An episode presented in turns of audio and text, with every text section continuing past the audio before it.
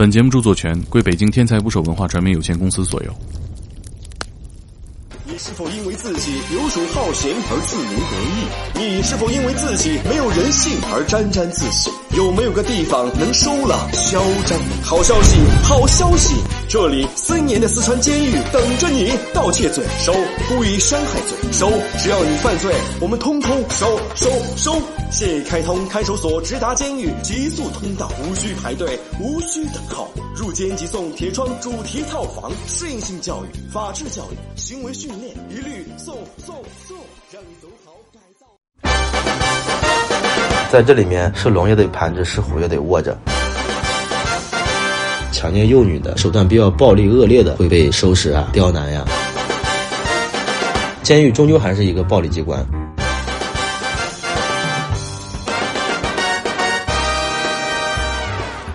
大家好，我是猛哥。今天这期节目呢，就是我复更时候提到的，导致我们天才不手计划公众号封禁十五天的节目。评论区里有不少帖子呼吁我借一步说话，想听这一期，没问题。今天这个就是，呃，这个节目系列叫猛言猛语，因为策划阶段呢没有考虑到安全性的问题，所以安全性方面就出了问题。呃，详细的就规划我就不说了啊，因因为暂时也不做了，大家感受一下就行。其实我感觉尺度没有什么的，谈的话题也有人发呀，怎么我们一说就？所以呢，今天发这个版本有删减。呃，我们这期内容呢，是从一线狱警的故事讲述中，让我们清楚某些类犯罪者是否像传言中的在监狱里有特殊的待遇，比如说，强奸犯进去之后会成为最底层，会挨揍；比如说，社会大哥在里面能继续当大哥，在最顶层；比如说，一个侵犯女性的社会大哥。Buff 对冲的时候会发生什么？嗯，昨天呢，全民都非常关注的华北地区某城市深夜街边伤人事件的嫌疑人审讯视频和细节都被官方发布了，破除了很多网上的谣言。我们知道呢，坏人得到了惩治，但怎么惩治，我们也很关心呢。本期节目仅作为预警白参的个人观察，不代表全国整体情况，望周知。因为这个系列也不会再做了嘛，所以如果你喜欢这期节目的话。评论区回复一个“整挺好”啊就行了，因为说多了他又惹祸，谢谢大家理解。大家可以叫我白参，嗯，我做狱警是二零一五年参加公务员考试之后，呃，到现在为止也就有七年时间了。狱警，我们的话来说，那就当然负责罪犯的改造和教育了。用通俗的话来讲吧，就负责每天组织犯人参加劳动。并且负责他们的一些考核，呃，积分考核和减刑这方面的考核，以及每个月给他们按照劳动情况发放劳动报酬。打交道这些人，我们的话叫学员，但是就是咱们所说的罪犯吧。这些人当然什么都有了，鱼龙混杂，恶性比较小的有那种交通肇事的、小偷小摸的，包括这两年比较多的那种帮信的，有帮助信用卡诈骗的。这种属于恶性比较小，大到那些杀人放火、强奸、抢劫，甚至绑架，包括黑社会大哥，呃，这些人都有的。社会大哥进去之后还能呼风唤雨吗？听说在里边还能招兵买马，这真的假的？嗯，这个恐怕是想多了。在这里面，说句通俗点的，就是是龙也得盘着，是虎也得卧着。我们叫职务犯，就是所谓的贪污受贿，然后玩忽职守。他们跟黑社会和金融犯，在我们这里并称为三类犯。三类犯什么意思呢？国家对这三类罪犯管控是非常严格的，从审判程序开始，他们就从重，比一般罪犯要重。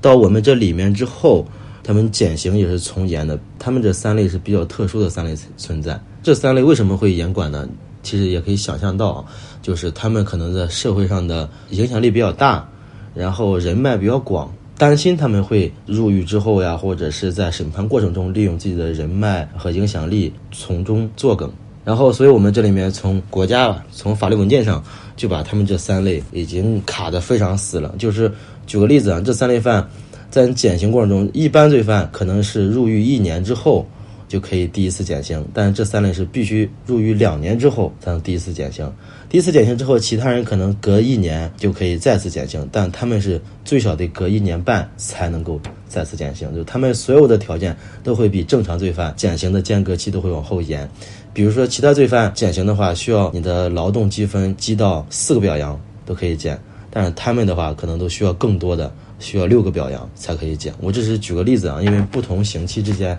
的具体的时间呀，需要的表扬数还不一样。但我大概就是做一个参考对比，包括他们的劳动劳动岗位，一般的劳动岗位，我们这里面是缝纫加工嘛，登机器。呃，少部分特殊岗位比较轻松的，可以去值个岗，就当监督岗、当夜岗，就晚上站岗人员和白天站岗人员可能会比较轻松一点。但是这三类罪犯是呃明令禁止。不能作为这种比较轻松的特殊站岗人员来使用的，也就是说，就是让他们在里面不轻松。但是实话实说，他们在这里面的生态链还是不错的。就是大部分他们，呃，凡是能能混黑社会或者那金融行业的，包括是那种，嗯，官场上那个贪污犯过来的，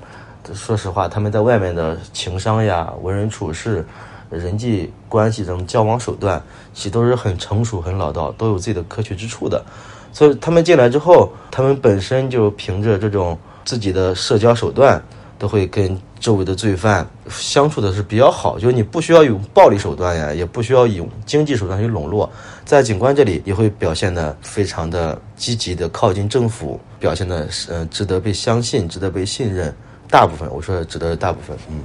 黑社会大哥有几种情况吧，我所见的这里面的黑社会大哥，就真正的大哥，基本上都会比较低调，有那种看起来文质彬彬的，啊，戴个眼镜。我要是不翻他档案，根本都没有发现他以前是个黑社会大哥，而且平时还会喜欢呃写诗。我之前好像写过一篇稿子，讲的好像就是他的故事，平时喜欢写诗。嗯，抒发一下心中这种不平的胸臆。他经常写呃提在嘴边的就是一句“将军怕白发呀”，就是他感觉胸中还有满腔抱负，然后出去之后可能就会五六十了，自己所所有的这些理想伟业都已经来不及了。我为什么说他是真正的大哥呢？因为他是在扫黑除恶之前，嗯，很多年吧，就是可能零几年的时候都已经给判了。当时扫黑除恶还没有开始，他给判了个二十五年。可能放到现在都给毙了，但当时就判了二十五年。然后他，而且当时他是异地关押，然后他罪名就太多了，什么那第一个肯定就是嗯黑社会组织罪，然后什么非法持有枪支、敲诈勒索、寻衅滋滋事、故意伤人，然后开设赌场。你看他那个胸卡牌上的罪名的话，都哗啦啦好几行。之前给咱们投稿的时候，那个稿子里面讲的都是他的一生的故事。呃，你要说是他在狱内的话，就为人特别低调，一个人在角落里面，默默的呃蹬着缝纫机。但是他蹬那个缝纫机的工序也算是比较简单的工序，可见就是周围的组长呀也没有就 也没有为难他，甚至跟他保持的关系还不错。除非就是有哪个组长可能刚开始跟他相处不知道他的为人和身份的时候，把他惹急的时候，呃，他也不会怕事儿。有一次，我记得一个组长当时是给他定生产任务的时候，比之前那个组长给他多了很多。他当时就撂了一句话嘛，就是说，呃，我之前一直干的，比如说是两千，你现在给我安排这个两千五，我干不了。组长刚开始刚换的，刚来不知道他什么，他意思就是干了干不了不是你说的算，干不了直接给老子反省去。然后他们在当天晚上他不去反省。组长把他拉到卫生间，跟他其实还是有战斗力的。虽然看着文质彬彬，他跟那个组长干了一顿，干了一顿之后，互殴双方都被处理了，关小黑屋严管，然后你扣分惩罚。嗯，但是扣分惩罚这种事情是这种黑社会他最不害怕的，因为他们不能减刑。那个组长呃跟他同时被处理，其实对那个组长的影响是比较大的。后来之后，就是偶尔他也有露出獠牙的时候。慢慢的，慢慢的，那个组长也了解到他的身份、生态情况，也开始不去那么招惹他了。监狱里的生态链是什么样的？强奸犯真的在最底层吗？会不会挨揍？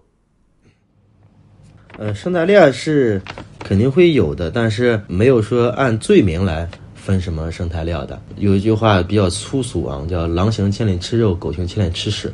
就你在外面是什么人，在这里面很可能混成什么人。你比如说杀人犯，听起来很凶残，但是你在外面有那种杀人犯，就跟妻子吵架，妻子出轨，然后一怒之下把妻子给打死的这种情况，他虽然是听起来是杀人犯的罪名，但是他的性格可能本身就比较唯唯诺诺，所以在这里面也照样会比较呃窝窝囊囊的，被人瞧不起。但是有些在外面都是那种比较霸道，或者是那种管理者。比如说我们这里面有那种，我原来以为他是黑社会大哥，看起来又高又壮，说话就是吆五喝六，组织能力比较强。他其实他自己不是组长，他自己不是组长，但是好多人就是听他的。我以为他是黑社会，后来我翻看他的档案，他其实在外面就是一个政府的一个办公室主任啊，公务员，在这里在外面就是可能。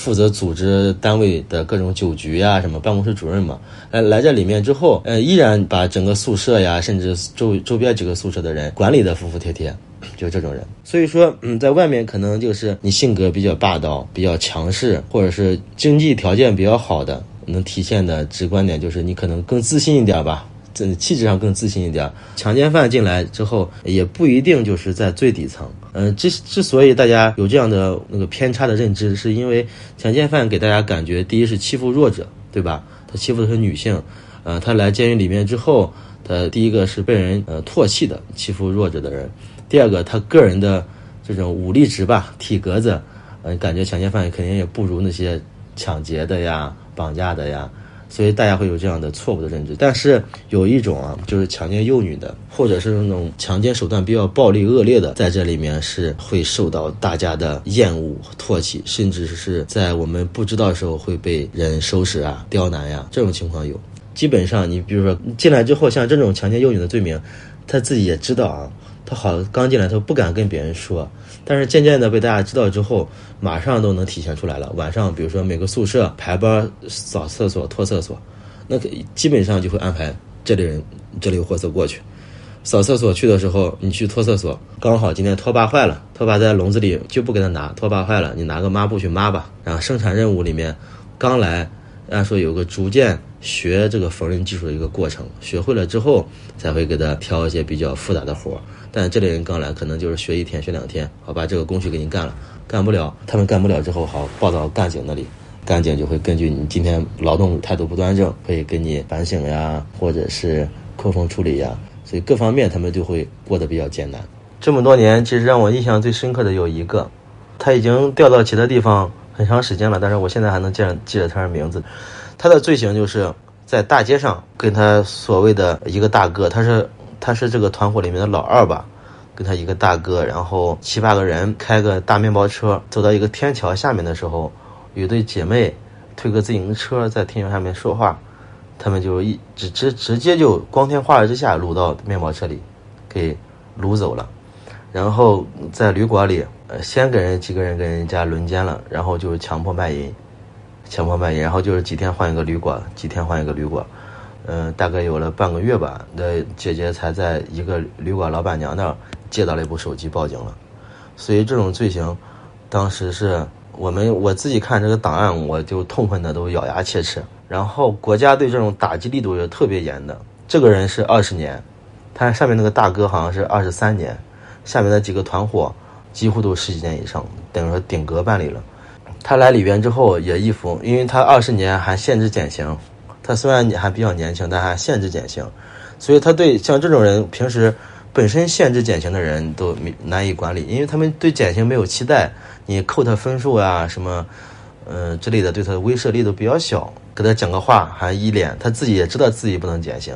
有时候自己的态度也没有那种身份意识和规矩意识吧。包括其他犯人，呃，知道他的罪行之后，也不能跟他呃打架呀，你打架他不减刑，你还得减刑呢，对吧？他这罪行确实每个人看了都会咬牙切齿的。我其实我们这里面有个教育队，就是所有的犯人进来之后，现在教育队呃训练教育三个月，练军姿，练监狱里面的规范、被规范、礼仪等等。教育队里面的大厅一进去换衣服的时候，就写了三个大字，呃，这是啥地方？你是什么人？你来干什么？三幅大字就会起到一个震慑人心的这么一个作用。然后。有一个大哥明显就没有理解这三句话的意思，他其实跟刚才我讲的几个，呃，靠近政府的大哥这个级别还错了几个档次。他在外面也就是一个包揽工程的一个呃黑包工头吧，手下可能在工地上管了几十号人，然后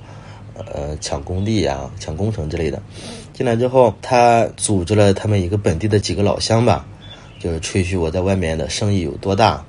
说。你们谁要是释放了，去咱们本地报我的名字，给你们安排工作，然后就以这样的手段嘛，笼络了几个老乡。笼络几个老乡之后，有一天他调了一个宿舍，他平时就在自己的小圈子里面作威作福。没有干出太出格的事儿，我们睁一只眼闭一只眼，没有去呃过多的去管理他。但有一次给他调换了一个宿舍，换了一个宿舍之后，那个宿舍里面有一个杀人犯。这个就讲到有的有有的杀人犯比较畏畏缩缩，但有的杀人犯 比较精神极端。这个杀人犯都属于那种精神极端的杀人犯，就是也是很多年前帮人去要账要债。然后一言不合把那个债主给捅死了。他是帮人要债都能把人捅死，说明他性格是非常的，呃，极端、容易怒、暴躁的这种人，也是我们一直以来重点管理对象。然后把这个呃黑社会大哥给他调到一个宿舍之后，那天早上，也不是针对这个黑社会大哥啊，就是排班嘛，轮流拖地，排到这个黑社会大哥之后，这个黑社会大哥就是说我在我们宿舍从来没拖过地，就是他那几个老乡会替他拖嘛。那个杀人犯说：“你拖不拖？”我们后来看监控，有那个杀人犯把这个拖把还比较好，已经很很容忍他了，还把拖把给他洗洗好，杵到他跟前，问他拖不拖？那个黑社会大哥就抱着个双臂一抱，靠着床，就是意思就是我就不拖。那个杀人犯拎起拖把，刚涮过的湿漉漉拖把一下怼到这个大哥脸上了，怼到脸上之后摁着就揍，然后周围每个宿舍都有我们叫监舍，都有监舍长。包括都有那个刚才说的小岗嘛，监督岗，就会嗖的一下都给拉开了。呃，其他人都已经在报告干部了，说有人打架，我们都给让监督岗跟宿舍长、组长给我们扭送过来。扭送过来之后，当时早上的时候嘛，已经到出工的时间了。我们说先去呃车间再说，我们呃调监控。当时我们还没有看到这个监控，我们要调监要调监控，要去处理，把他们两个先隔隔离开了。当然，这个主责肯定在于这个杀人犯。就对方无论怎么不服从管理不拖地，你不能动不能动手去打人。你可以报告干部说今天轮到他拖地了，他不拖地，但你不能去自己去打。所以我们在主要商量的怎么处理这个先动手的杀人犯的事。在放风的时候，就是那个大哥就找就去他之前那个宿舍那一堆那儿带那几个老乡要过来报复了。刚站起来往这边走，呃，那个杀人犯在这里面待的时间长，虽然他性格上比较暴力，但是你时间长的话。嗯，还是有几个平时的组长呀，或者相处时间比较长的人，相交相处的比较好的，那几个人刚过来，就被嗯那个杀人犯周围的那几个组长站起来给一把拦住了，问他们想干嘛。那几个老乡就说啊，谁谁打我们大哥了，我们今天非嗯给他点颜色瞧瞧。但是像这种动静，其实你要不就先上去，也别放话，你踹一脚就跑，你一放话，我们那个周围的干警都都会过来了。他们既然就是在那放话，说明都已经色厉内荏了。然后周围的监督岗呀、组长，包括我们干警都过来给我们拉开。拉开之后，这个性质就其其实已经很严重了。虽然没有打起来，虽然没有打起来，但是造成了一种打群架的一个局面。我们这么多年就没有机器敢于组织人去打群架的这种场面。结果呃查了之后，那个黑那个杀人犯呃处理的事先放一边，就这个所谓的黑社会大哥。直接从严从重处理，一撸到底，就是给他严管最长的，我们严管最长的天数。然后他那几个小喽啰也是几乎跟他一样重，全部顶格扣分。然后之前所有的积分全部清零，然后关小黑屋最长的天数直接安排上。嗯，他们出来之后，可能就是很长很长一段时间都还不还不清他们之前扣掉的分数。然后他们减刑更是可能你一年。多都能减刑，但是就因为这个事可能所有人都往后推迟了将近三年左右。啊那个黑社会，呃，所谓的黑社会的那个哥吧，他从禁闭吧出来之后，分到另外一个监区了嘛。有一天，他在我们这之前那个积分考核下来了，我需要他去签字儿。他在另外一个监区，明显没有一点精气神了，就是一下子就变得，呃，苍老，身形变得佝偻。就人家其他监区的人也谁也没有人把他拿大哥看。该给他安排的活、生产任务都给他定上，他一边在那干活，一边抽空过来，一下子跑过来说：“队长你好，我这个大概解释一下吧，这是你的之前的积分，你们你看没有没有问题的话，你签一下。”然后他签完之后，他自己计算一下，他能多长时间才能把之前处理扣他的分数给还完，然后再多长时间才能重新攒够，嗯，减刑的表扬分数，然后计算之后，他自己也觉得遥遥无期，就开始问我，觉得我这减刑还有希望吗？还得多长时间才能减刑？我这走，我这刑满之前，呃，还有几次机会？可能刑满之前本身有两次机会，但因为这一次事情，可能最多只有一次机会了，减刑机会了。然后我帮他算一下，他一下都有那种明显一点那种大哥的派头也没了，就会后悔也好，无奈的那种痛苦也好，写满在脸上。然后那边的干部就催他说：“干，你签完字了，赶紧去干你的活去。”然后匆匆的就回到那个生产线里面去干活了。就是说，这个代价也是非常惨重的。就是你讲到刚才来这里面的人会不会有组织，重新组织别人去？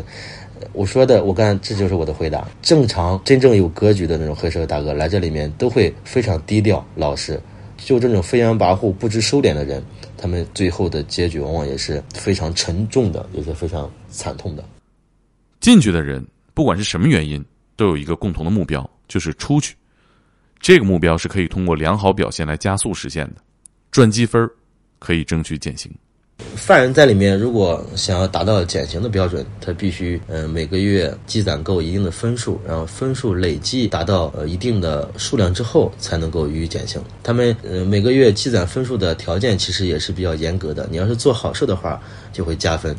你要是跟呃犯错啊，跟别人打架斗殴，就会扣分。他每个月每个犯人会在这里面有个一百分的基础分。你劳动生产干得好会有加分，然后你平时卫生保持得好。然后三课学习，嗯，学得好，然后也会有加分。嗯，有时候别人打架了，你去制止，第一时间制止，也会给你加分。这就是刚，其实加分在这里面很难的，每个每个人每个月是拉不开多少分数的。然后你要扣分的话会很多，你打一次架可能就会扣二十分，然后甚至扣几十分。攒够六百分的时候，就会获得一个表扬，一个表扬呢可以对应减刑两个月。根据你刑期不同，我们起步的话。表扬数也是不一样的，刑期非常短，你可能没有那么长的时间去攒这个表扬，对不对？你可以算一下，一个表扬基本需要五到六个月才能攒到一个表扬，所以刑期非常短的可能就需要一个表扬或两个表扬就可以减刑，但是那种五年或十年的，可能就会有需要四个表扬才能给你报减刑，但攒够四个表扬的话，可能都会需要将近两年的时间了。嗯，有的有的像三类犯呀，他们需要攒够六个表扬才能报减刑。以你的观察，哪些人走了，大概率还会回来呢？说到第一个那个累官犯的问题了，我先说什么样的人会继续作恶吧。在我看来，那种累犯、惯犯，年纪轻轻都好几进宫的这种人，嗯，都有几个共同点。第一个就是，呃，身无一技之长，学历非常低，就有的初中毕业什么都辍学了，在社会上游荡，没有什么谋生的技能。然后第二个就是这种人。呃，亲情、家庭观念比较淡薄，甚至是家里就没人管那种的。就父母可能有因为什么变故，父母不在，也没有娶上媳妇儿，出去之后也孑然一身，或者是家人不管。然后这种人在外面也没有亲情牵挂，所以有时候做起事情也不顾入狱的后果。基本上都有这两个共同点。然后你想，他们出来之后，第一个没有什么谋生技能，第二个也没有让他们留恋的家庭。所以他们在外面再次身无分文的时候，没有经济来源的时候，就很可能再去偷偷摸摸、铤而走险。然后，因为他们几进宫下来，他们对监狱的环境也已经熟悉了，甚至是适应了，甚至是他们有人感觉在监狱里面过得比在外面还要适应、还要好。这种人是容易再犯罪进来的。能改好的这种人是，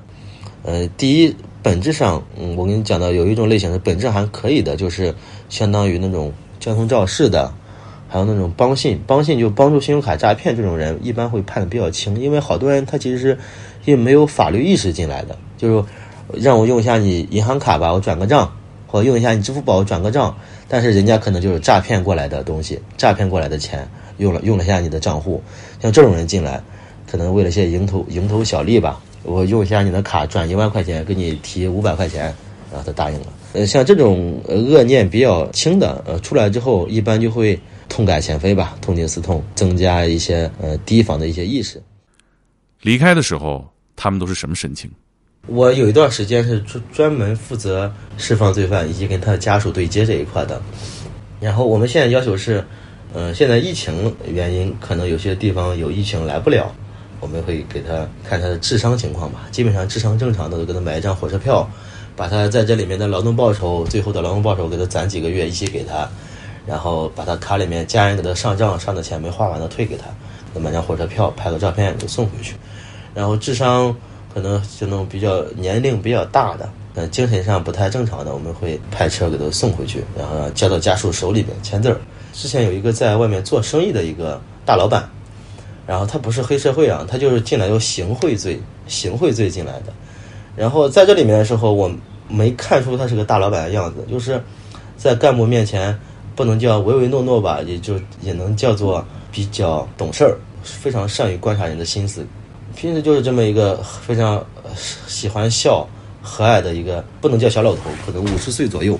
释放那一天，我在送他出去的路上，还在跟他讲：“完你出去之后，呃，可要做正当生意呀，以后不能再什么什么犯这样的错误了。”还在跟他讲一下：“哎呀，知道了，干部。”哎，出了那个大门，家人来给我办手续的时候，他的生意合作伙伴、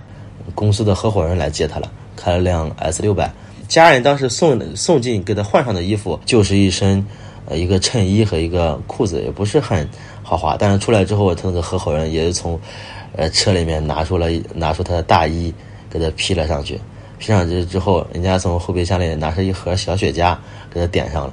然后之后，他家人在我这边签字，这个货是吧？风衣一批，雪茄，呃，抽上了，一下子那个身宝嘣，嗖的一下就直了。就也不会再弯着腰跟你笑着说，就是吞云跟他跟那个合伙人在吞云吐雾，看公司的报账，这这这这两年怎样怎样，就开始谈论公司的话题，整个人的气质一下变得就是那种自信从容，大哥气就出来了。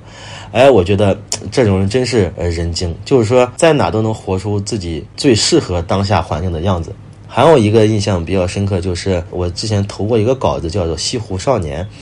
就是有一个。小孩小时候跟村子里面的玩绑架，玩一个假绑架的是，本来是要假绑架，结果最后假戏真做，把那个玩伴给不小心杀死了，判了一个死缓。判了死缓之后，他在里面待的时间非常长，呃，从死缓减为无期，从无期再减为有期二十多年，然后最后一步步出来的时候，你在这里面将近待了有快二十年时间吧。当时减刑政策比较好，待了估计有十八九年。现在的话。你都死缓，肯定要待二十年以上了。出去之后已经三十多了。他在里面的时候是一个特别机灵的一个人，因为他待的时间长，对那个生产呀、劳动呀、技术都非常的好，技术非常过硬。然后对干部这一块也会表现得非常的熟络，然后干什么都事情都非常机灵。在监狱里面反而生活的如鱼得水，但出来那一瞬间，出出狱大门的时候。我在送他去见他父亲，他就才一直问我今天是谁来了，我爸我妈他们看起来怎样，身体老不老，然后就会问我我出去之后，呃，现在外面的社会是怎样的，一路就会比较有这种紧张恐惧的感觉。然后他他父亲接到他之后，他立马都哭了嘛，要下来给他要去给他父亲磕头，他父亲把他扶起来了。最后给他办完这个手续之后，就看到大街上车来车往的车辆吧。很明显都有那种跟时代脱节的感觉，好像是从其他地方一下掉到了这条现代社会的大街上一样。